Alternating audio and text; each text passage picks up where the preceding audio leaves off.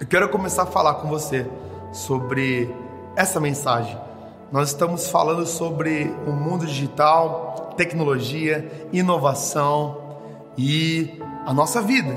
E eu quero fazer um contraste aqui, eu quero fazer uma perspectiva sobre esse mundo que nós encontramos hoje com a nossa vida e, sabe, eu inspirar você através disso. Eu já falei semana passada sobre ah, como nós somos criados por Deus de maneira artesanal, de maneira única, a imagem e semelhança dele. E hoje eu vou continuar um pouco nesse assunto que é muito importante. Eu não sei se você já interagiu com uma máquina a ponto de falar: caramba, eu não acredito que isso seja um robô. Eu não sei se você já interagiu com robôs, softwares inteligentes se você talvez nunca interagiu, eu tô aqui com o meu celular na mão e é fácil você interagir com o robô. Quer ver? Vou falar pra vocês, ó. Fácil, olha. Ei, Siri. Bem? Tudo bem com você? Olha, não posso reclamar. Eu tô falando aqui com um robô. Você sabe, a Siri não existe. Ela é um programa, ela é um software. Mas nós estamos interagindo, eu estou interagindo com ela, você pode ficar conversando. Eu não sei se você já fez isso, cara. Mas você nunca fez, é só você conversar com a Magalu no WhatsApp. Compra alguma coisa no, na Magazine Luiza que a Magalu vai falar com você no seu WhatsApp. E você conversa, manda áudio e ela te responde. É muito louco. Você fala: caramba, você é um robô, você é um boot. Sim, na verdade, a primeira concepção que eu tive para começar essa série e comecei a pensar nisso e viajar nisso foi que um robô perguntou se eu não era um robô. Eu, eu fui entrar num, num e-mail e como eu tinha errado a minha senha, apareceu um quadro e falou assim: olha, mostra pra gente que você não é um robô. Assinale aqui se você não é um robô. Eu falo, gente, eu estou tendo que provar para um robô que eu não sou um robô. Eu tenho que mostrar para uma máquina que eu não sou uma máquina. Que ponto nós chegamos na humanidade? Quer dizer, um software com inteligência artificial questiona se você é ou não um ser humano. Para para pensar nisso, que viagem, cara. Mas vamos pensar em inteligência artificial. Uma máquina que pode pensar, ela, ela é inteligente. Na verdade, o termo inteligência artificial ele é dado a softwares que conseguem aprender e executar tarefas com aquilo que elas aprenderam. É um software com a capacidade de aprender. Ele consegue processar o mundo em volta dele e ele consegue transformar as coisas pelo que ele aprendeu com o ambiente aonde ele está. Inteligência artificial. Na verdade, o que define um software como artificialmente inteligente é se ele sabe que ele é um software, se ele entende as necessidades que ele tem para funcionar e se ele entende o propósito da existência dele. O que define um software como artificialmente inteligente é se ele tem consciência. Consciência que ele é um software das necessidades que ele tem para existir e que ele tem um propósito pré-definido. Olha que doideira. É, já parou para pensar nisso ou não? A consciência de que ele existe, que ele tem um propósito, leva ele a ser artificialmente, mesmo que artificialmente inteligente, programado para ser inteligência, a capacidade dele aprender, consciência. Eu quero falar um pouco sobre isso, sobre consciência. É, e eu não estou falando sobre aquela questão de ah, quando a gente fala a consciência pesou. Quando é, para pensar quando você fala consciência, o que, que vem à sua mente? Quando eu falo para você a palavra consciência, qual é a primeira coisa que você pensa? Na verdade, nós usamos muito o termo consciência quando você erra, a pessoa fala: olha, sua consciência pesou. Quer dizer, o seu entendimento pesou. Quer dizer, a sua ciência, estou ciente do que está acontecendo, pesou. Quer dizer, a minha visão, o meu entendimento, a minha mente para o mundo agora pesou. Isso que é ter a consciência pesada.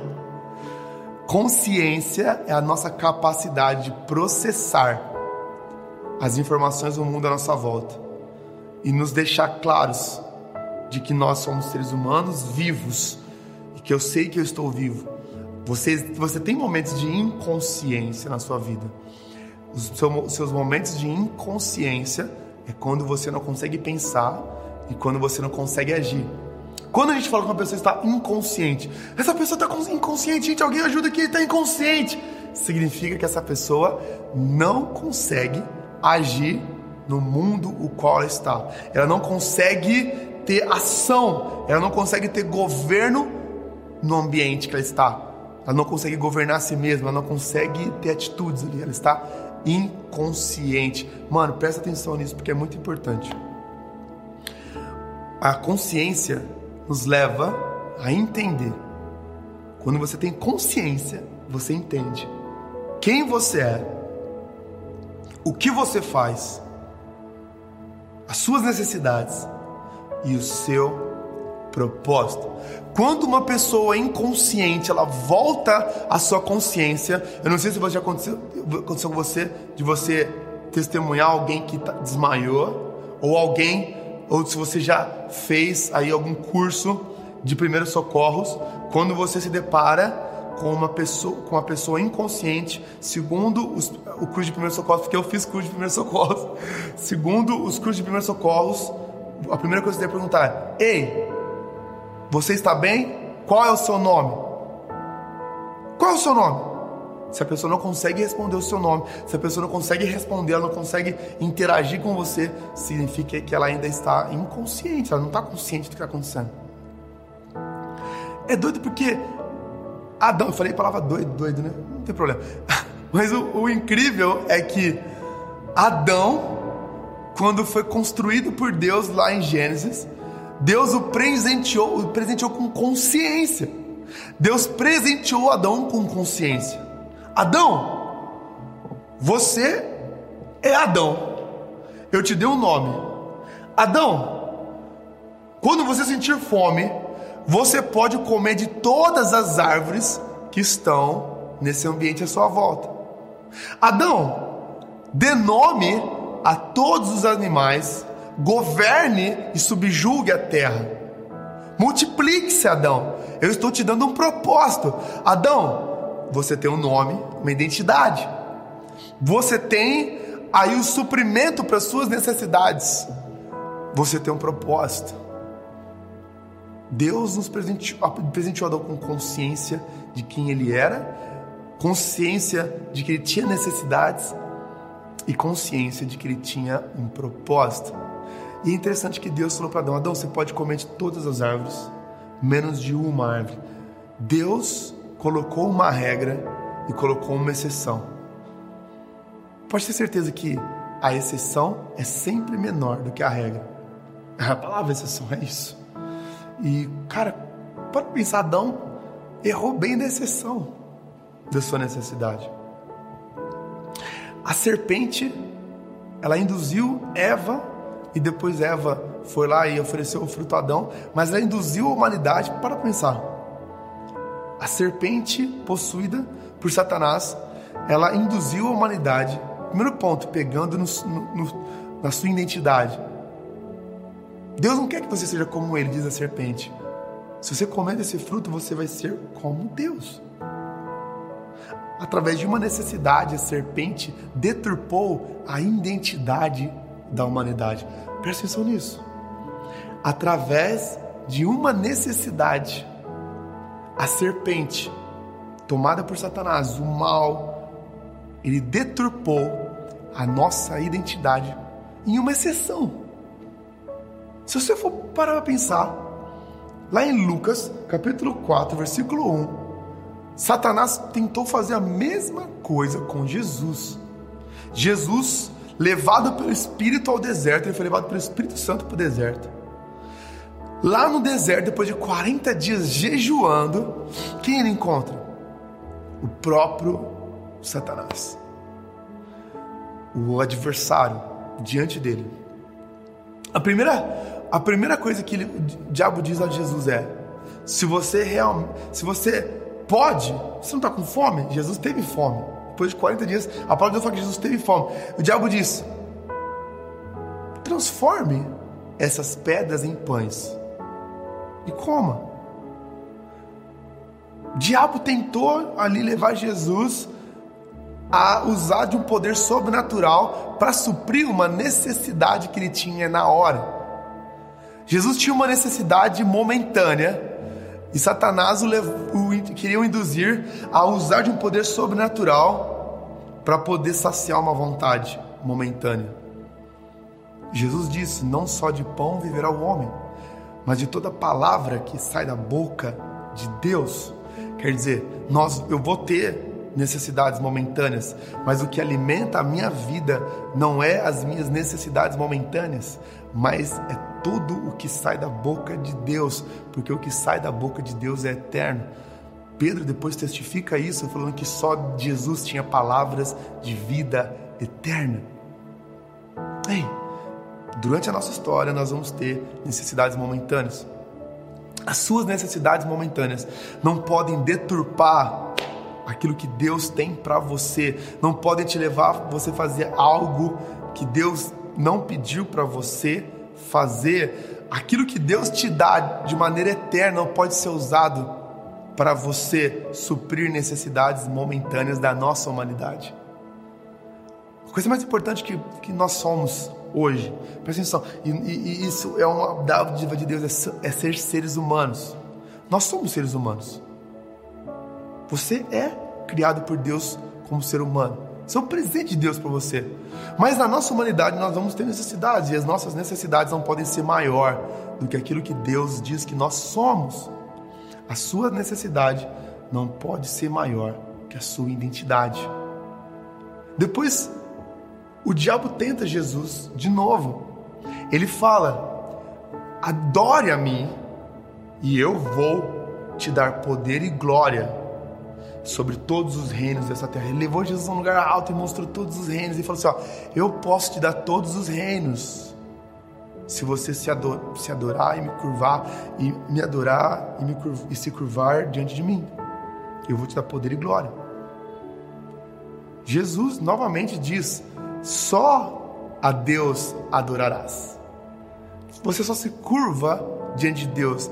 Nós só glorificamos a Deus Sabe, Jesus estava mostrando ali para o diabo: eu não posso ter algo que eu vou ter, porque Jesus depois foi glorificado, o nome dele está acima de todo nome, todo joelho se dobrará, todos os reinos são dele. A palavra de Deus fala que todo poder e autoridade foram dadas a Jesus no céu e na terra. Quer dizer, Jesus tem todos os reinos, Jesus tem toda a autoridade, Jesus tem todo o governo, mas ele não conquistou isso adorando ao diabo, ele conquistou isso submisso à vontade de Deus. Presta atenção nisso. Jesus, ele conquistou aquilo que o diabo ofereceu para ele da maneira correta, honrando a vontade de Deus, fazendo a vontade de Deus. Sabe por quê? Porque muitas vezes na nossa vida nós vamos ser, presta atenção nisso, nós vamos ser seduzidos a receber algo que Deus nos daria, mas de maneira errada. A nossa humanidade pode ser seduzida a receber algo que nós iríamos receber, mas de maneira errada. Atalhos, atalhos podem encurtar o tempo. Atalhos eles podem encurtar o caminho. Mas você nunca pode pegar um atalho de um caminho que Deus te colocou. Jesus é o caminho, ele é a verdade, ele é a vida. Não há atalho para Deus. Não existe outro caminho. Não tem como você querer conquistar algo que Deus poderia te dar pelas mãos de outro, porque isso vai ser temporário, passageiro. Só a Deus nós adoramos. E nós precisamos, sabe, abrindo um aspas aqui, nós precisamos reconstruir algumas palavras do nosso cotidiano. Nós vamos reconstruir algumas palavras da nossa vida que nós usamos cotidianamente. Uma delas é a palavra adoração. Uma delas é a palavra adorar. A gente fala adoro muito fácil. Ah, eu adoro lanche, adoro burger, eu adoro essa pessoa, ah, eu adoro isso. O que é adoração? O que é adoração? Quando o diabo pede para Jesus se curvar, quando o diabo pede para Jesus adorar, o diabo está tá dizendo: Eu quero que você declare que eu sou maior na sua vida, eu sou o mais importante na sua vida. Se curve a mim. Quando você, quando alguém se curva perante um rei, ele está declarando o governo dele. O governo daquele reinado, o governo daquela, daquela, daquela pessoa sobre a sua própria vida. Ele está se curvando. Nós não podemos nos curvar a nada que não seja Deus.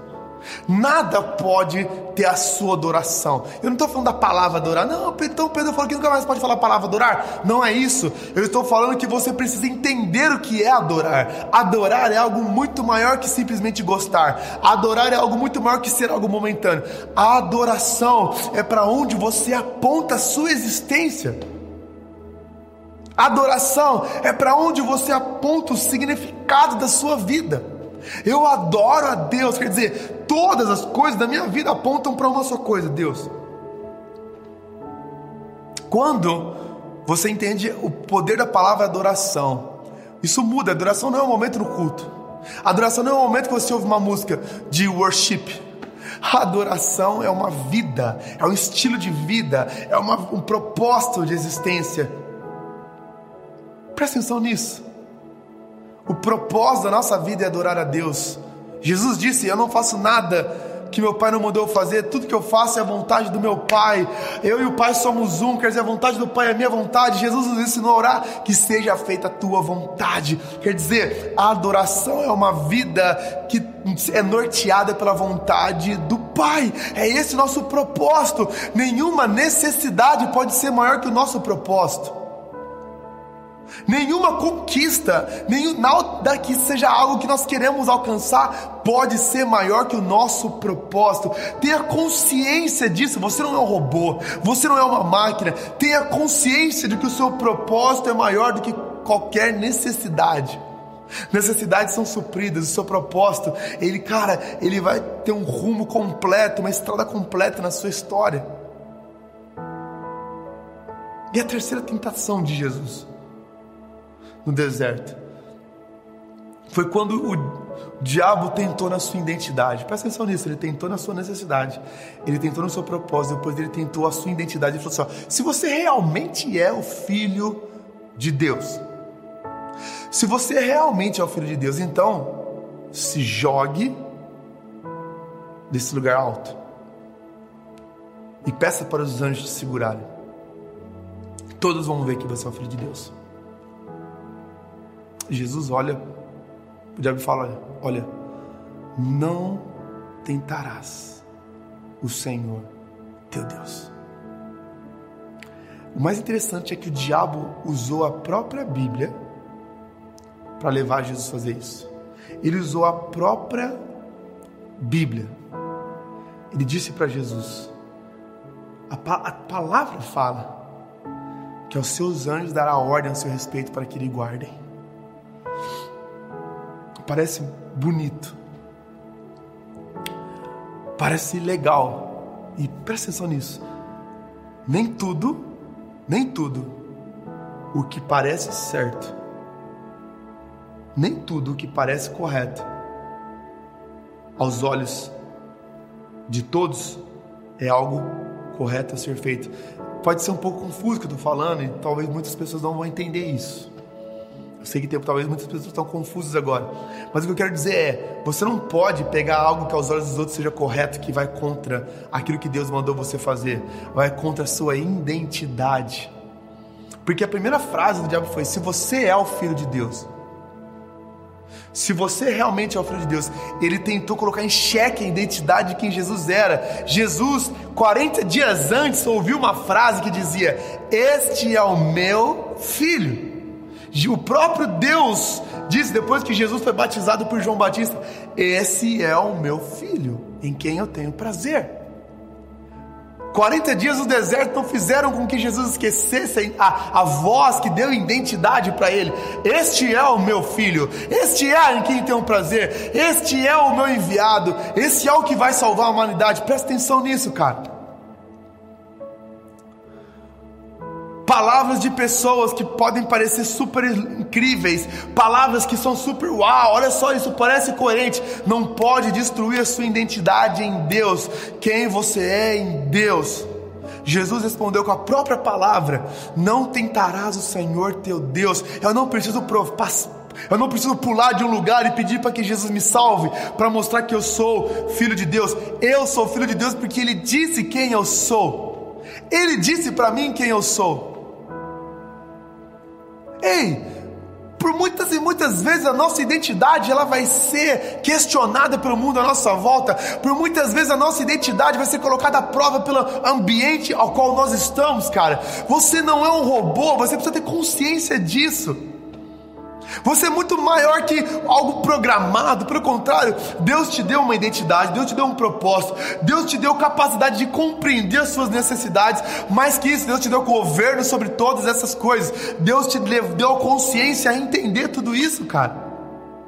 Nós não podemos ser menores que algo que nós criamos. Você não pode ser menor que um programa que é criado. Você é filho de Deus. A palavra de Deus fala, olha só, João capítulo 1, versículo 12: Mas a todos os que creram nele e o aceitaram, ele deu o direito de se tornarem filhos de Deus.